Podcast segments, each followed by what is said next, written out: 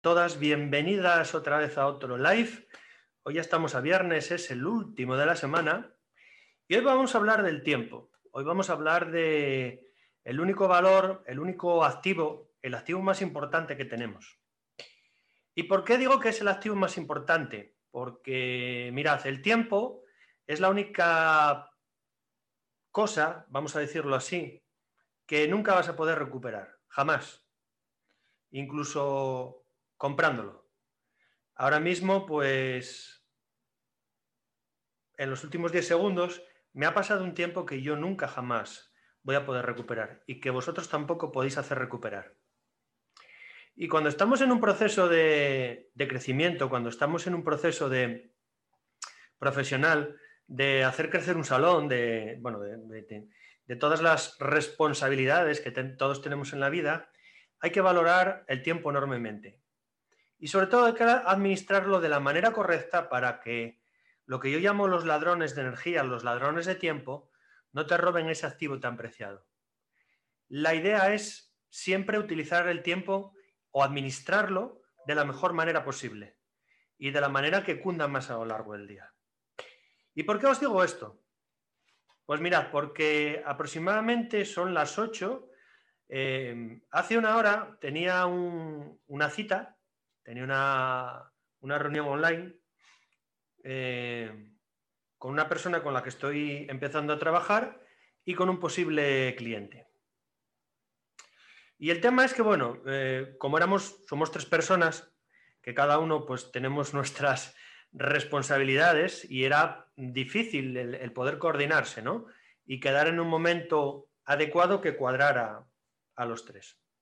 Entonces, bueno, llevo preparando esta cita aproximadamente unos ocho días y se preparó con, la antelación suficiente para que tanto esta, la persona con la que estoy trabajando, em, el futuro cliente o el posible cliente y yo tuviéramos el tiempo necesario y tuviéramos el, espacio, digamos, de tranquilidad y de, y de, vamos a decirlo así, confort para que los temas que, está, que íbamos a abordar en la reunión, pues podía, se, podrían, se pudieran abordar, valga la redundancia, de una manera adecuada.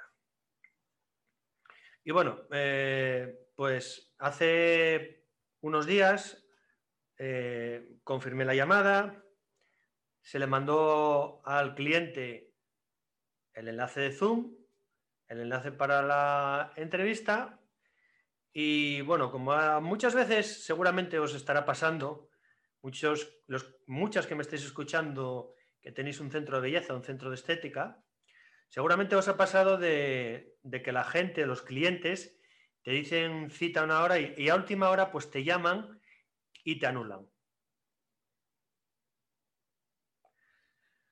Y a mí hoy esto me ha pasado.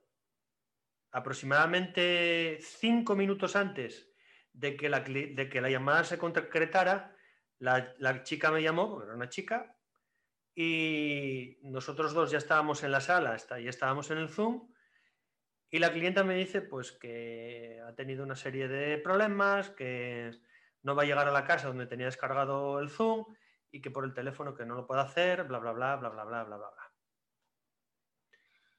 Bueno, en definitiva, pues que lo hemos dejado para otra ocasión, pero lógicamente, lógicamente, a mí particularmente, este es un tipo de cliente con el que no voy a trabajar nunca. No me gusta trabajar directamente.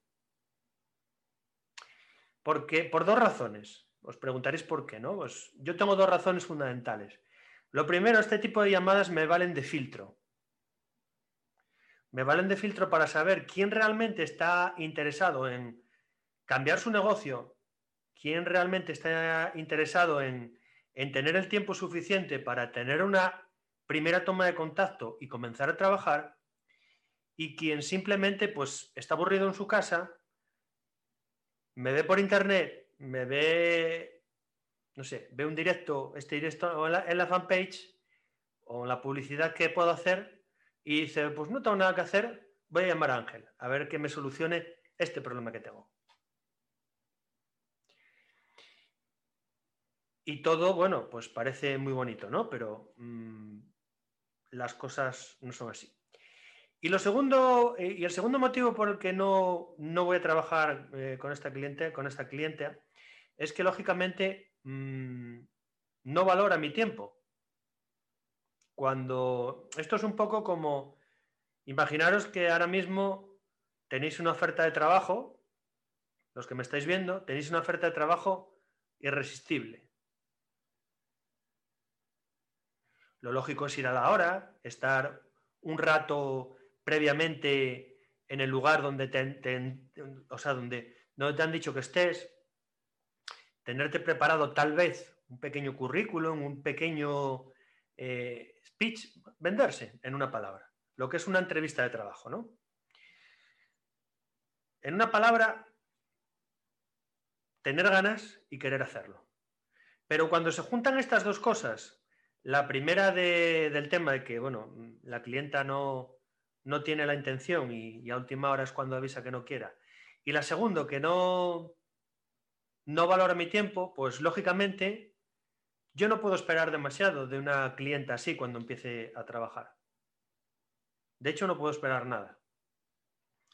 ¿Y por qué rechazo este tipo de clientes? Porque este tipo de clientes son al final los que cuando le cobras, porque mis coaching no son baratos precisamente, cuando les dices lo que tienen que hacer, cuando los acompañas en el proceso y cuando estás con ellos para hacer que crezcan, yo por mucho que, me involucre, hay otra parte fundamental, que es que el cliente se involucre más todavía. Porque si el cliente no se involucra más todavía, no vamos a hacer nada absolutamente. Entonces no tiene ningún sentido trabajar con ese cliente. Entonces, ¿cómo tiene esto que ver con un centro de belleza, con un centro de estilismo?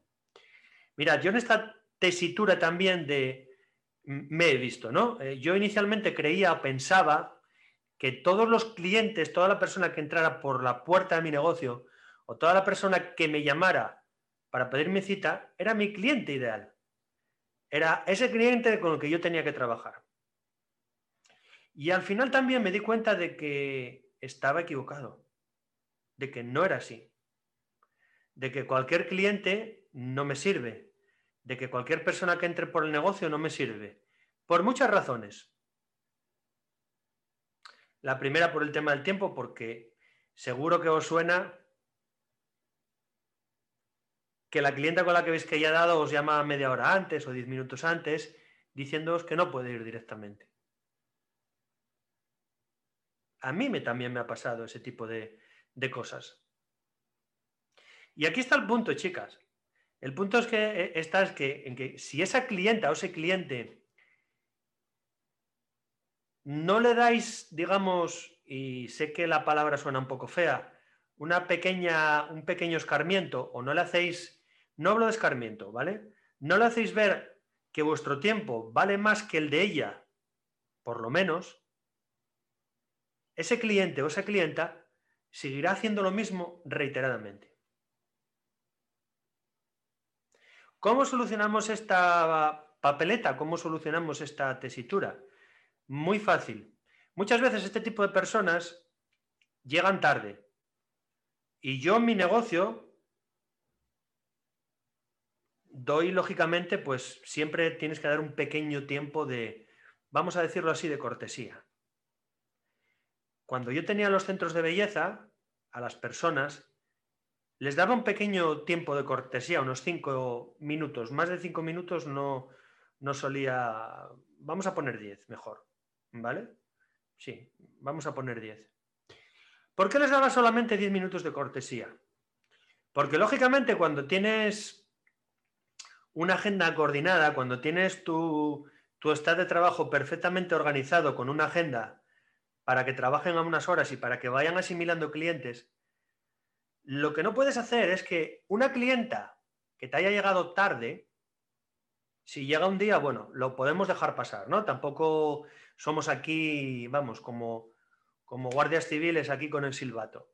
Un día pasa, pero una persona que te lo hace reiteradamente de nueve veces o de diez veces te lo hace ocho, es su dinámica es la forma en la que tiene de, hacer las cosas.